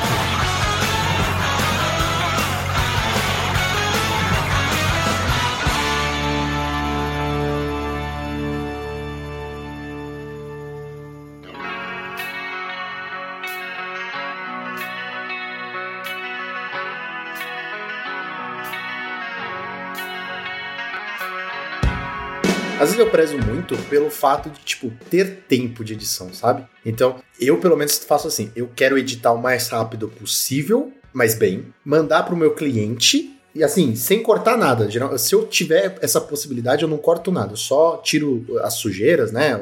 Os detalhes. Mas todas as frases estão lá. Aí eu mando pra ele e falo assim: gostou? Ou você quer que corte algo? Aí, beleza. Quando eu tenho tempo. Quando eu não tenho, pá, pá, pá, pá, nunca vai saber, não sabe mexer aqui no Reaper, então tá tudo bem, pá, pá, pá. E Isso é uma dica, viu? Pra você que tá começando aí querendo fazer podcast, editar podcast, não deixe seu cliente saber como mexe no Eu Reaper. vou adotar isso pra mim agora. Não, bicho, porque senão, senão o cara começa, ué, o que acontece se eu puxar aqui? E aí ele vai descobrindo que tem uma trilha assim de falas pra trás, tá ligado? Você cortou. É, isso que, que você falou, Lucão, do teu tempo pra editar, é uma coisa que me realmente me toca, porque eu acho que os projetos são definidos por dois, dois fatores primordiais, né? Que obviamente é o orçamento. Então você sabe quanto o cliente está disposto a pagar, quanto você vai ter pra investir naquele projeto, emocionalmente de tempo também. Quanto tempo você tem pra editar, é quanto tempo você pode ser cuidadoso com, com aquela obra. É, eu e Jaqueline, a gente tem um cliente que é, tem uns prazos muito apertados, a gente teve que conversar com eles pra mudar, era tipo assim, entrega em 24 horas, e um podcast grande, de, com, com vídeo, três trilhas, era uma, uma loucura, e obviamente não, não saía o melhor resultado possível, e hoje sai bem melhor. Então assim, é, no meu trabalho, no meu day job, às vezes quando a gente tem um conteúdo mais editorial, mais trabalhado, prazo é tipo uma semana. Então, cara, é aquele conteúdo que você acaba em três, quatro dias, aí você revisa, Aí você, tipo, manda é, pro supervisor, ele dá uma olhada e volta, aí, não, muda isso aqui. Então, assim, o trabalho funciona, sabe? Eu tô falando de um day job mesmo, que o cara trabalha, sei, sei lá, 8 horas por 6 horas por dia. Então é muito tempo, cara, é muito tempo. Isso é o conteúdo, assim, de uma empresa de mídia grande. É, não- obviamente não tô falando de num, num podcast médio, pequeno médio, que nem a gente tava falando antes. Mas ter esse tempo pra editar, pra mim, define muito do projeto. Até às vezes assim, ah, tá ótimo, feito é melhor que perfeito, vamos soltar. E é isso. Eu sempre peço uma semana. Assim, o meu padrão é pedir, eu entrego em uma semana. Mas eu falo pra pessoa, tipo, eu não levo uma semana pra editar o seu podcast. É pra eu ajeitar os meus horários e tal. Porque eu tenho meu day job lá e meu chefe adora uma hora extra. Eu trabalho por uns 10 horas por dia. É hora extra forçada, né? É, mas aí eu posso levar o meu computador pro trabalho pra poder. le- Eu levo o trabalho pro trabalho. Ah, entendi. Aí, assim, esse nosso job aí, meu com Portelada, tipo, terça-feira é certo. Terça-feira eu levo meu computador pro trabalho e aí eu passo todos os efeitos, eu, tipo, processo todo o áudio, que são três trilhas, né? Processo todo o áudio pra eu chegar em casa e montar o vídeo. E aí outros, as outras pessoas também, tipo, te- e, e teve, e, e tem um, uns clientes, assim, que, tipo, que, que cara, eu, eu tenho uma cliente lá do Canadá, ela trabalha com, tipo, três meses de antecedência. Sensacional. Ela me Quero. manda o troço Caraca. ela me manda as entrevistas. E o, não, e o podcast é só é, começou só ela. Ela fazia e tal. Aí começou a ficar bom o podcast top do Spotify, podcast de mitologia grega. Muito bom. Recomendo. Aí a, a, a menina, começou só ela lá, ela aprendeu a meditar meio que sozinha e tal. Ela começou a fazer a entrevista. Eu edito quando tem entrevista. Cara, tem entrevista que eu editei tem mais de dois meses e até hoje não foi pro ar. E aí eu edito. E primeiro eu mando só o som processado. Aí ela fala assim: gostei, gostei de como está soando. Aí eu corto. Mando, ela. Tipo, é uma conversa. Então a gente tem uma relação meio que coautoria, assim. Ela dá, faz a entrevista com o cara, manda pra mim, eu corto. Corto o que eu acho que é uma não informação, uma não comunicação, vou fazendo e tal. E a gente tem meses. Né, o outro cara lá, da- da- um cara que tinha um podcast de história da Itália lá, tipo, eu editei uns, uns- umas coisas pra ele, é tipo 10 dias. Então eu faço e eu- ele ouve, fala assim, ah, gostei aqui, não gostei ali, volta pra mim com feedback. Então eu acho que, que quanto mais antecedência, quanto mais tempo a pessoa te dá, o seu trabalho, independente do, do, do valor que, o cara, que a pessoa vai pagar, é muito melhor. Quanto mais tempo a pessoa tem. E alguns podcasts não tem esse tempo. Esse que eu faço junto com o Portelada, é tipo, é, a, gente brigou pra ser 48 horas pra poder ter um trabalho decente. Porque se demorar, já aconteceu outra coisa. É um podcast médico, né? Tipo, se já, já, já aconteceu um monte de coisa, o metagame já mudou e tal. Tipo, Uma semana, de um dia pro outro, já era. já era. Então a gente tem esse, ó, mandou, pá, editou, devolveu e não tem conversa. É isso. O cara vai ter que aceitar o que a gente fez. E às vezes, não, nem só pra questão de pauta quente ou fria, mas às vezes, quando a gente tava editando, tinha um problema na edição. Ah, pô, esse aqui tá, tá escuro o vídeo desse cara. Corrigir isso aqui agora, vai aumentar o tempo de render, o arquivo vai ficar um pouquinho mais pesado e eu vou foder meu prato. O cara vai escuro mesmo. E era assim. Tipo, às vezes você, edita um áudio, você limpa o áudio, equaliza, bota os efeitos e tal, aí quando você vai ouvir de novo, você vai olhando. E pô, esse, essa partezinha bem aqui no meio, meio que não pegou legal o plugin. Podia fazer de novo? Podia, mas não tem tempo. Pra mim, o tempo conta muito nisso. Não, o, o tempo é o nosso melhor e nosso pior amigo, né? Então, assim, gente, e você, de novo, isso aqui pra quem tá querendo começar ou pra quem tá querendo ter umas ideias de podcast. O tempo, gente, o tempo, sério. Se você fizer gravar três programas e mandar pra editar, não vamos reclamar, é din-dinho no bolso. Mas assim, não peça pra ser pra amanhã. Entendeu? Ah, não sei qual que eu vou lançar. Tá bom. Só me diz que vai lançar semana que vem pra eu dar tempo de editar, tá ligado? E, e, assim, não exija coisas escabrosas. Ah, não tem como colocar um zilhão de efeitos? Tem, pa- Tem. pagando e dando tempo, tem. Não, tem. É, tem. Mas assim, vai levar três horas pra renderizar. O meu tempo de renderização, eu levo. É porque assim. Eu só faço só faço áudio, né? Tipo, com a trilha, tudo. Só o áudio, e eu não sei por que isso acontece, se alguém aí entender de magia de computação me explique. Só os áudios renderizados com os efeitos leva mais tempo que o podcast finalizado. Ah, é assim. Acontece mesmo. Leva, tipo, uma hora, duas horas pra renderizar só as vozes. Só as vozes, sabe? Duas horas e meia, às vezes, tipo... É, demora. Aí quando eu for finalizar, tipo, ó... Finalizou com as, com as trilhas, é 45 minutos. Depois a gente pode vir no inbox, porque tem uns esquemas do Reaper que você consegue fazer isso por fora. Ah, tem? Ah, tem. Eu descobri umas magias do Reaper que Caraca. você joga os troços por fora, tipo analisador de espectro, tudo que não interfere em efeito real, você joga por fora e aí ele não processa. Aí diminui Ah. esse tempo da renderização. Magia, não é ciência, é magia, magia. Não existe ciência. Áudio, ó, áudio e, e impressora. im- Impressora não existe ciência, né? E áudio é tipo. Não, isso. é, eu já cansei. Se a gente for entrar nesse lance de, de magia, de ciência, o que já aconteceu aqui. Cara, eu já peguei tudo, renderizei, ficou bonitinho. Ouvi de cabo a rabo no Reaper. Subi. Recebi três mensagens. Ó, tem alguma coisa esquisita. Ouve lá. Aí tinha um silêncio. Por algum motivo, tinha um silêncio assim de cinco segundos. Aquele silêncio horrível. Você quer morrer. Aí o que acontece? Você tem que tirar do ar. E, e isso ainda mais pra gente que, tipo, né, que, que a gente tem o nosso próprio podcast, tem que tirar do ar, aí tem que avisar a gente. Quando, claro, não, não é meia-noite, né? Mas, gente, aconteceu um problema, daqui pra pouco estamos subindo o programa de novo. Tirar do ar, revisar de novo, rezar pra subir direito. Tem, ah, dá tanta dor de cabeça. Por isso vocês têm que apoiar o time. Semana passada nasceu um reverb, o Portelado, tipo, ele percebeu. Nasceu um reverb na voz do cara do podcast, que não tinha. Eu processei a voz, não tinha reverb nenhum. Mandei pro Portelado, tava lá, o reverb. Apareceu no Drive, saca? Pegou um simbiote no Drive, um reverb e... Nasceu é foda. Nasceu é foda. Eu, eu acho legal porque a gente usa o Reaper, né? E o Reaper é uma excelente plataforma para você editar, pra você gravar principalmente. e tal. Teve uma vez que o Reaper resolveu falar assim: Ah, eu acho que essa trilha sonora que você pôs aqui em menos 40 dB, seria mais legal se ela estivesse estourando em 4 ou 5 dB positivo. E foi pro ar assim. E foda-se. E foda Eu tava ouvindo lá, isso sim, tava ouvindo, né? co- Coisas também que acontecem com o prazo apertado. Tava ouvindo de boa, pá, aí de repente. Do nada. Fiquei surdo. Eu e a audiência. Imagina o cara do ônibus indo pro trabalho. É, saiu o DDBzinho aqui, vamos informar. Surdo. Surdo. Foi pra UPA.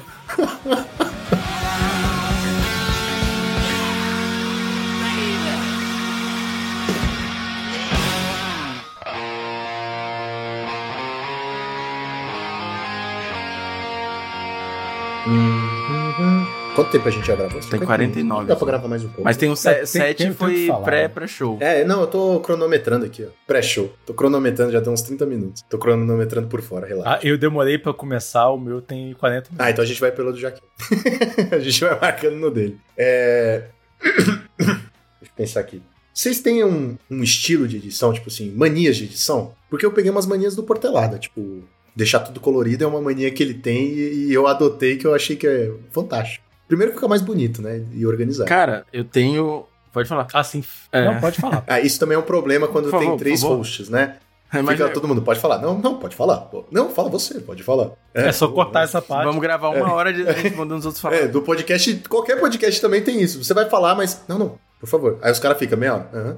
É, eu tenho essa, essa mania de deixar as coisas coloridas, principalmente porque assim, eu edito no Premiere, né? Então eu sou primordialmente um editor de vídeo. Então eu tenho que tentar deixar as coisas minimamente organizadas, porque é muito fácil sair do controle lá, porque é áudio e vídeo. Então, áudio, vídeo, efeito de áudio, efeito de vídeo, e trilha e voz. Então, assim, eu comecei a fazer esse esquema de cor pra tentar ficar minimamente organizado as coisas lá. Assim, eu gosto de falar, eu tenho algumas falas, talvez você já tenha ouvido, que se não tá avançando a história, se não tá levando o podcast pra frente, pode cortar. É basicamente o Jaqueline falando sobre não informação.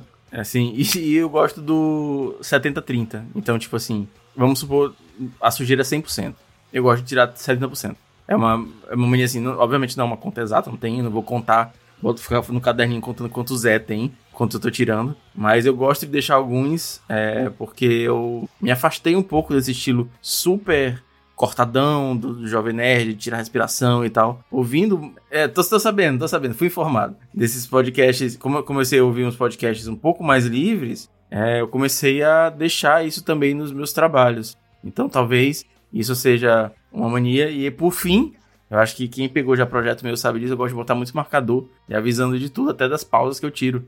Então, tipo assim, cara, eu vou levantar aqui, boto assim o marcadorzinho da cor azul, que é a cor do marcador de pausa, e escrevo até a hora, assim, ah, levantei tal hora pra, sei lá, tomar banho. Então eu gosto de saber do- das minhas rotinas de edição através disso também. Nossa, é, eu, eu, eu tô deixando tudo coloridinho. Faber Castell, portelado. chama nós. Portelada é, é o pai do colorido. O cara é tipo Faber é, patrocínio. Ma- manda aí o jabá, dona Faber Castell. Sensacional. Num Reaper qualquer eu desenho só o amarelo.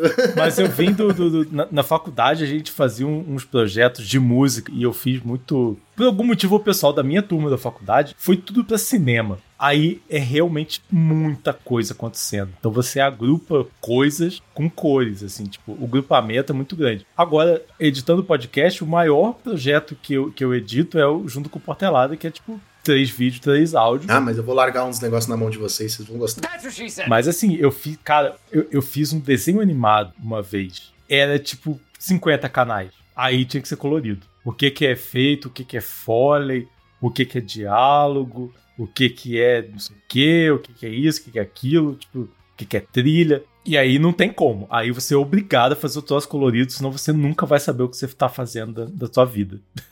E, e aí, quando, quando né, fez o puxa pra baixo e faz o podcast, não, não sinto falta dessas coresinhas e tal, tipo, porque são três trilhas. Então, aqui a gente. Eu adotei esse estilo também do Portelada, veja só. Primeiro ele já fazia, ele já mandava assim, então, tipo, ah, já tá assim, né? Vamos manter assim. Mas eu vou te dizer que me ajudou bastante. Às vezes aqui a gente conversa com cinco, seis pessoas, ou eu gosto de colocar muita trilha, tem então cada personagem, vamos dizer assim, tem a sua cor aqui, e as trilhas e os efeitos também. Então, é, eu, eu me acostumei. Eu, não acho ruim, tipo, eu, eu tenho essa mania, e aí eu tenho a mania também de sempre que eu começo um projeto, principalmente no meu podcast, eu faço o quê? Separo a abertura. Eu finalizo a abertura, assim, sem renderizar, claro. Mas primeiro eu, eu finalizo a abertura e depois eu edito todo o programa, tá ligado? Tipo, a abertura já tem os cortes certos, já tem trilha sonora, já tem tudo ali bonitinho. É uma mania também que eu não sei porquê. Antes de começar a voltar a editar, tipo, no dia seguinte, ou parei para comer, para alguma coisa, eu preciso ouvir a abertura. para pegar o, o, clima, sentir o, a textura do como vai ser o programa. Você, você entrar na, na... Com a abertura, eu, eu, tipo, eu imagino assim, tá, o meu programa hoje vai ser assim. Ele tem essa pegada, entendeu? Ele tem esse estilo de trilha sonora. Uma coisa que, que eu tenho no. Todo podcast que eu tenho, ele tem um projeto piloto. O nosso piloto foi com o Portelado. Não, tem, tem um projeto template, assim, tipo, ele tem um ele tem um projeto, eu sempre começo ali, jogo tudo que eu tenho que jogar, salvo como, e aí eu continuo, porque aí eu sei que eu tô usando os mesmos plugins e tal, tipo, mesmo que eu não use a mesma regulagem no plugin, são os mesmos plugins. To, cada um tem um template, né? E, e, já tá salvo intro e alto. Pô, eu queria começar a fazer isso para pessoas, tá ligado? Para cada, cada pessoa que que vem gravar aqui, eu tenho um tem uma caixinha de, de efeitos que eu uso na pessoa. Tipo. É, você pode salvar, tipo, pessoa tal veio falar no meu programa. Tipo, Isso, aí eu já tenho. Tudo que você tudo, usa. Porque normalmente, porque normalmente cada pessoa tá no, no ambiente e, e, sempre no mesmo ambiente, sempre com o mesmo microfone. Então você sempre vai usar mais ou menos a mesma coisa. Eu tenho um template, eu tenho um template do meu podcast, do Revolução Econômica, que tem o meu plugin, que tem os meus efeitos e tem os efeitos da Carol, que é minha co-host. E aí sempre já tem a trilha, já começa. Essa é a trilha dela, essa é a minha trilha, e essa é a trilha auxiliar, onde vão ser os efeitos, introdução e tal, musiquinha e tal. Já começa assim. E, e, isso me poupa muito tempo. Os efeitos que eu uso geralmente são padrão, tá ligado? Tipo, eu sei, eu sei que hoje em dia eu uso assim, seis efeitos. Seis? Sete? De seis a sete efeitos. E é isso. São esses efeitos e eu só vou mudando algumas coisas, sabe? Isso porque, né, não é um, um supremo podcast de olhos azuis, é só uma coisa mais simples. É, a produção padrão. Mas eu acho que, que até, a, até as produções grandes, tipo, produtoras grandes, tem esse tipo de, de padrão. Não, precisa, né? Poupar tempo é o segredo no negócio, que senão você fica maluco. É, porque em algum momento você vai ter que gastar tempo em alguma engasgada que alguém dá e, tipo, alguma treta que aparece. Então, o, o que é fácil, você tem que fazer o mais rápido possível para você poder ter o, né, que a gente já falou que o tempo de, de, edição é primordial. Então, tipo, o que é fácil, você tem que fazer o mais rápido possível para você poder gastar o tempo quando aparece alguma parada tensa. E aí você tem calma para resolver aquilo da melhor forma possível, sem estourar o, o, prazo. É engraçado porque a minha maior preocupação é, e é óbvio que é a minha maior preocupação, mas é a qualidade de áudio. Mas assim, tipo, eu sou meio chato em quesito ruído, sabe? Então, assim, enquanto tiver ruído, eu não consigo avançar. É muito engraçado. Aí eu passo efeito, não resolveu. Passo efeito em cima de efeito, em cima de efeito. Até tirar.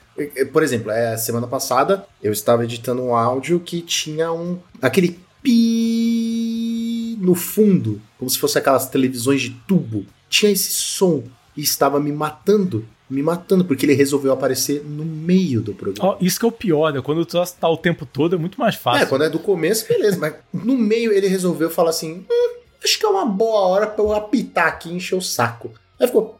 E eu assim, eu não acredito. Aí você passa efeito no meio, aí caga o começo. Tá caga o começo, né? Você tem que fazer, puxar pra outra trilha e fazer, clonar a trilha. Nossa. E aí você adiciona lá, já que é um apitozinho, você adiciona lá, tipo, você tirar aquela frequência, nossa, tipo, é um empenho. Não, você falou de clonar, já teve gente que me mandou o áudio em mono. É mono? Mono? Mono não. Mandou, é, mandou em estéreo com as duas, com as duas, com as duas linhas.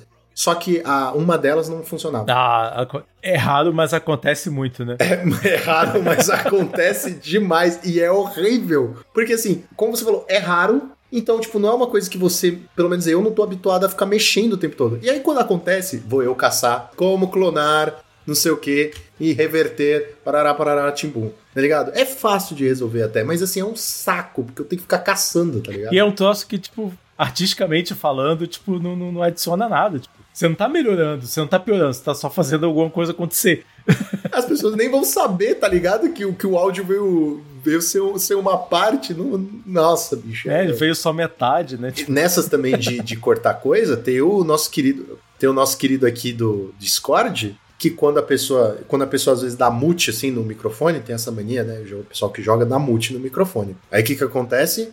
O Discord fala assim: "Ah, mutou, não, eu posso pegar essa primeira parte aqui e jogar com a última". Mu- não, mutou, Assim, acabou, né? Ele mutou. Não, mutou, ele junta. Pá! Ele, ele, ele puxa. Ele puxa os dois lados assim, tipo Hércules, faz uma força e junta coisas que não tem nada a ver. Aí vai você, tipo, ok, onde é que ele começa a falar de novo? Vai caçar a partezinha que fulano começou a falar de novo. Puta, é Né? Aí entra uma, di- uma direçãozinha. Eu falei assim, cara, não aperta a porra do mute, por É. favor, né? Nessa eu sou chato. A pessoa apertou o mute, eu falo, não, não, não, não, não. Sem Sai mute. da porra do mute. Sem mute. Sem, sem mute, me matar. porque, tipo, tanto faz, né? O, o, o ruído de fundo que fica lá, você vai cortar tudo, né? É, o pessoal fala Entre assim, não, uma é que eu fala e outra, né? Eu fico tossindo aqui, eu falo, pelo amor de Deus, tosse, mas não muta. Tipo, pode tossir o que você quiser, você pode xingar enquanto vai lá e tá entre eles separado. Se tipo, sua esposa estiver brigando com você e a gente ouvir, eu não tô nem aí. Eu só não quero que você mute e acabe com a minha gravação. só isso. Relaxa. Relaxa, ninguém está julgando aqui.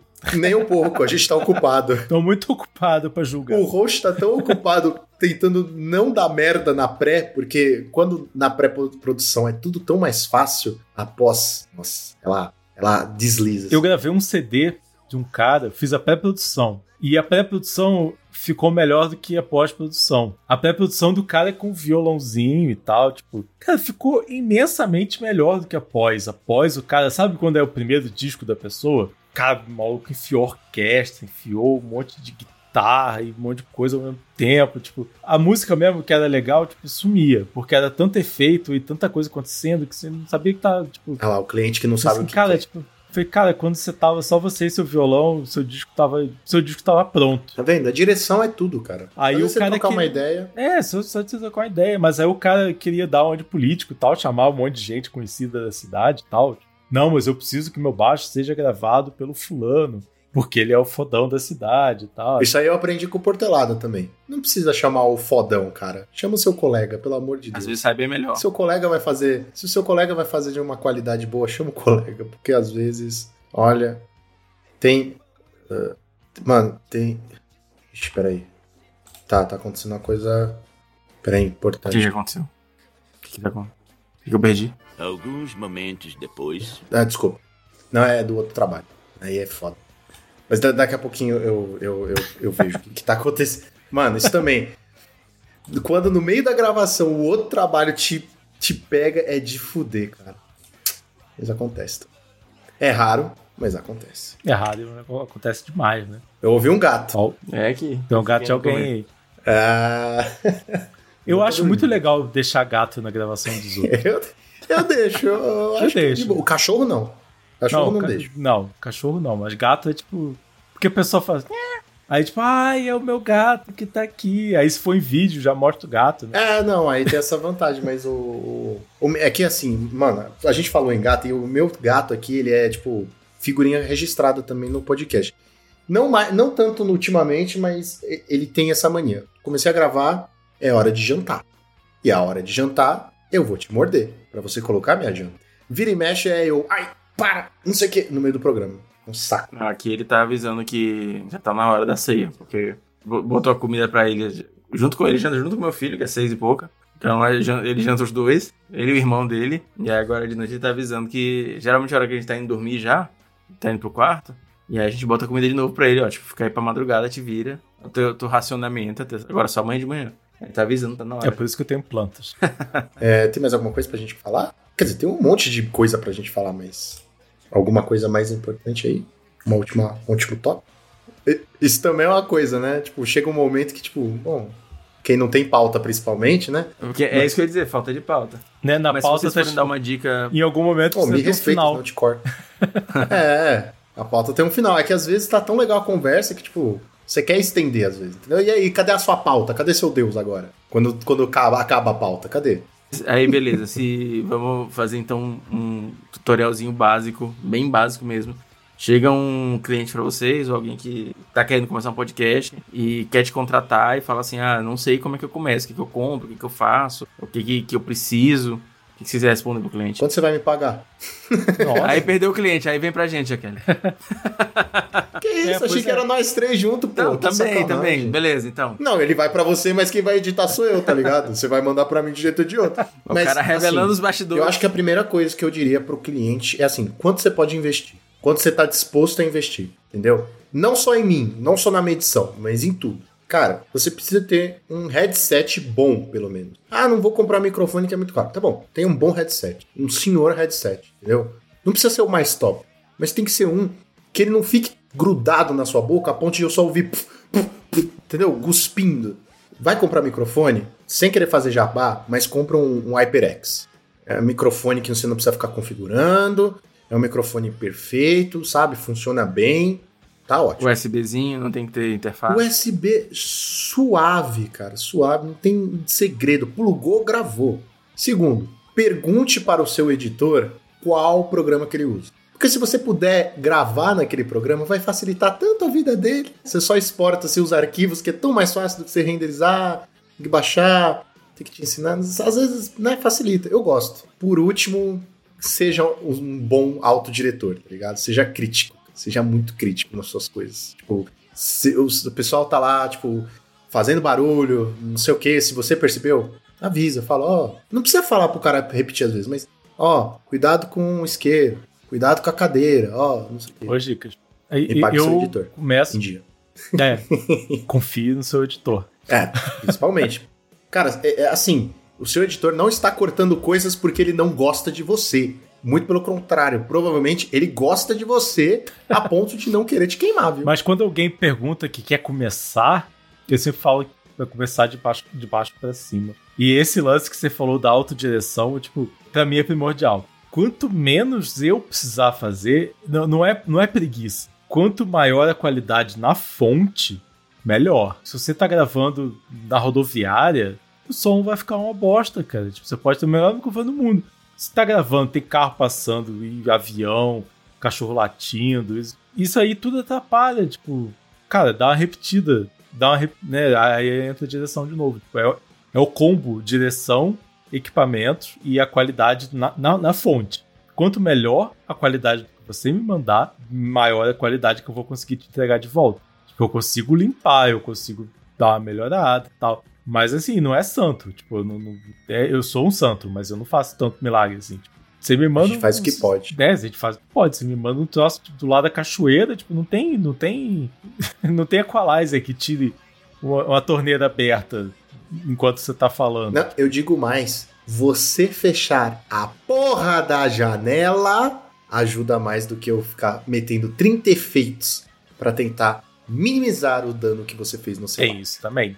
Então, tipo, cui- cuide com, a- com o som na fonte, na gravação. Que o resto, tipo, eu posso, tipo, né? Se você me entrega, se eu sou um. Se eu sou um arquiteto, sei lá, tipo, um cara.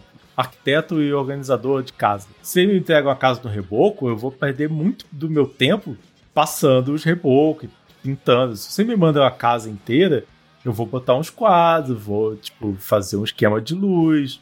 Então você tem que me mandar o troço melhor possível para eu poder fazer um troço tipo, mais bonito ainda. Se eu passar o meu tempo consertando cagada, daí, tipo, sinto muito. Eu acho que sobre a questão de edição vocês falaram já bastante. Ah, então acabou o programa, Não, né? É isso. Perfeitamente, mas tem, tem uma coisa que eh, vocês não comentam. Alguém fez gol. Calma. Tá vendo? alguém. Isso é uma coisa que não tem como evitar. Aí a gente releva, tá Sim, ligado? mas aí, nesse momento, ó. Mas aí pergunta, Portelada, você está com a janela fechada? Tá fechado. Eu tô com a porta aberta Pronto. por um milagre, porque Ah, minha mulher aí- nem tava em casa. Agora que ela chegou, se ela tivesse desde o começo, tinha televisão, teria fechado e, e passando calor. Ah, não, mas aí entre uma janela e uma porta, mas, né? não sei nem quem tá jogando hoje, mas vida que segue. Então, começar o pensamento do zero. Sobre edição, a parte mais técnica, vocês já falaram o suficiente. É, perfeitamente concordo, 100%. Inclusive, o Lucão falou do HyperX, esse microfone que vocês estão vendo aqui. É um solo cast. Vendo, eu acho que não. Não, vocês porque três, vocês dois aí, nós três aqui. Vocês estão ouvindo. É, vocês estão ouvindo o SoloCast. Vocês aqui na gravação estão vendo. É o mesmo microfone do Lucão, se ele não, não trocou ainda. Não, não. Troquei não. Nem é, é, ele me recomendou, ele usa, o Joaquim do DDM usa também, então a qualidade é ok, ela não é maravilhosa, ela é boa. Zero nada, não tem interface, não tem que ter XLR, nada, mete um USB e acabou. Mas pra um USB, Não. bicho, ele é, é- Assim, entre os, os que tem USB, ele é o melhor, tá ligado? Sim, é, ele, é, ele é bem bom mesmo. Mas tem uma coisa que a gente não comentou e que eu acho que é importante se, se um cliente chegar para mim e falar que quer começar um podcast, eu perguntar se ele já tem o programa pronto, se ele já tem as ideias organizadas, o que, que ele está planejando, o que, que ele espera do projeto dele. Então, às vezes, o cara quer só ter um outlet criativo, ele quer expressar, se expressar, ele quer conversar, e é isso. Se ele tem a grana para investir é, nesse hobby, perfeitamente. Se ele quer usar o podcast para divulgar o negócio dele, para divulgar, produzir conteúdo, para vender um curso, sei lá, um coach da vida, se ele quer usar o podcast para conseguir mais clientes para o escritório X dele.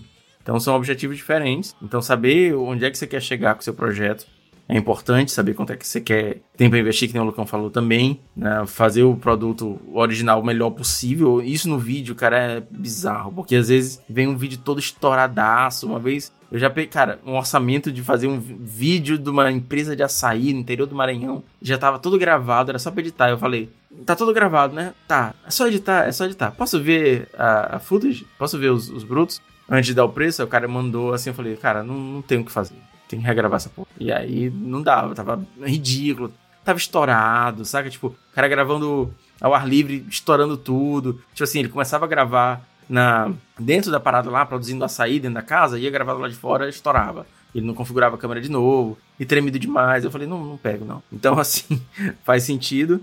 Pois é, organizar as ideias é sempre, sempre bom. Eu, eu, sou, eu sou o defensor da pauta, sou o time pauta, que eu tenho minoria, mas sou o time pauta. E tem uma coisa que eu já conversei com vários clientes que estavam querendo produzir projetos, clientes meus estavam querendo fazer tipo um spin-off de projeto também, que eu já falei assim, principalmente se você já tiver na folha, é excelente. Produz, produz e faz tipo um beta, saca? Manda para pessoas que você confia, manda para pessoas, sei lá, seus amigos, familiares, sua esposa, seu marido, uh, pessoas do, talvez do meio que você possa chamar de colegas. E essas pessoas vão te dar alguns feedbacks, talvez te dê uma direção. Obviamente não é viável para todo mundo fazer isso, porque tem custos, tem tempo, tem tudo mais. Mas, por exemplo, quando eu trabalhava em empresa como marketing dentro da empresa, eles queriam às vezes fazer uma direção nova, eu simplesmente falava assim, cara, bora fazer. E aí a gente avalia, a gente faz, edita como se fosse publicar, só que não publica.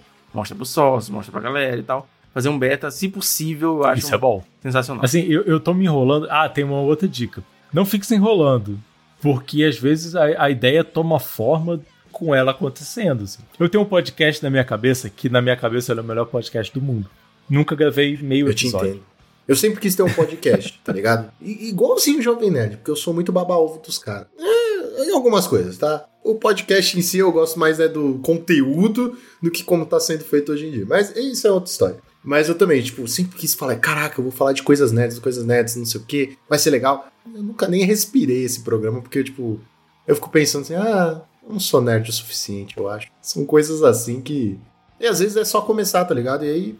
É, fica bom. e aí você testa, né? Tipo, cara, e, e, você pode até fazer igual o Portelada falou, tipo, grava uma temporada inteira e, não, e, e vai, tipo, um episódio em cada formato, pra você ver qual formato fica mais legal. Pode gravar, pegar o mesmo tema e gravar o mesmo episódio em vários formatos para você decidir qual formato que, que o seu podcast ficou melhor. Exato. Às vezes você.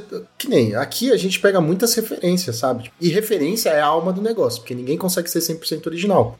Então, assim, quando. O mais importante, é sempre bom ter um padrinho, viu? Sempre tem alguém que fala assim: ah, você não quer fazer um podcast no meu lugar? Isso é sempre muito bom. Não tô falando de ninguém específico que está aqui hoje, mas. Mas isso foi muito, muito bom. Tipo, o Portelada apadrinhou a gente e falou assim: Ó, oh, vocês não querem fazer, não? Que eu né, vou ter filho, então, tipo, complicado. E a gente foi e fez. Mas começou naquele negócio: não tem trilha, não tem corte, não tem nada. Se você ouviu o primeiro episódio hoje, não faça isso, calma, não faça isso. E ouvir esse episódio, talvez não esse, o da semana passada, né? Porque esse aqui é bem diferente a pegada. Você vai ver que é muito diferente. São dois universos diferentes. Ou, ou, até se você pegar o primeiro episódio e ouvir o episódio 50, você vai achar que. É que, que o Jaqueline não, não ouviu. Mas o episódio 50 é, é um evento, tá ligado? Foi tipo um evento. Você vê que teve uma outra produção, sabe? Ah, obrigado. a vozinha. Deu um trampo desgraçado, mas foi. Valeu a pena. Ah, bicho, é porque eu fico feliz. Aquele episódio, até, até o presente momento, Pode é o episódio que eu mais tenho orgulho, tá ligado? Né? Experimentar uma parada legal. Eu tenho. Ah, eu tenho outro podcast que eu não falei muito. Que ele fala, é um podcast. Fala, fala. É um podcast altamente esporádico, sem nenhuma pretensão de nada. Sou eu, eu sou formado em, em, em música com ênfase em história. E aí eu tenho uma amiga que ela é historiadora da arte. Aí a gente faz um podcast de história da culinária. É bem legal. Eu acho válido. Muito Sai bom. de vez em nunca, mas é bem Sigo, legal. esse eu Eu vou deixar os links. Eu vou deixar os links de todos os podcasts. Chama, chama, prosa tem. de, chama Prosa de Cozinha. O último episódio saiu tem uns seis meses. Mas vai sair o outro agora que já tá gravado. Daqui seis meses. É o tempo de fermentação da pizza que eles estão fazendo. Não, vai sair agora e daqui a seis meses sai outro. Ah, mas podcast também, gente, assim também funciona, viu? Você, tipo, ah, vou lançar aqui um episódio.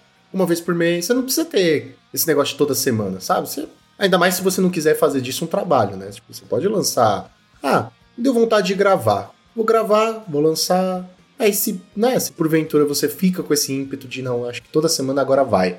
Grava. Tem gente que lança todo dia e não tem nada pra falar. Nossa, esses são muito. Olha, eu vou te dizer que virou até, né, marca registrada de toda semana não ter o que falar, de chamar três vezes a mesma pessoa e não ter o que falar. Mas tudo bem. É. Posso encerrar? Ou Pode você encerrar. falar Não, não, tipo, co- conteúdo, né? Se você não tiver que falar nada, se você não tiver nada pra falar, por favor, fique quieto. Conteúdo é primordial. Mas e vocês? O que acharam desse episódio diferentaço aqui com grandes editores? Eu tô falando dos dois aí em cima, certo? O Jaqueline e o Portelada. Eu sou só, só o meio termo aí. Mas e você? Qual seria a sua ideia para um podcast? Né? Por onde você começaria? Não se é, por onde você começaria? Isso. Conta pra gente que a gente quer saber. Deixa aí nos comentários. Não se esqueça de nos seguir em todas as redes sociais. Lembrando que nós temos o monarquesresponde@gmail.com, onde você pode deixar sua crítica, sugestão, dúvida que nós vamos responder aqui ao vivo. Então, fim do turno, Draw do Monarca. E agora pode parar de gravar. Ah, então beleza.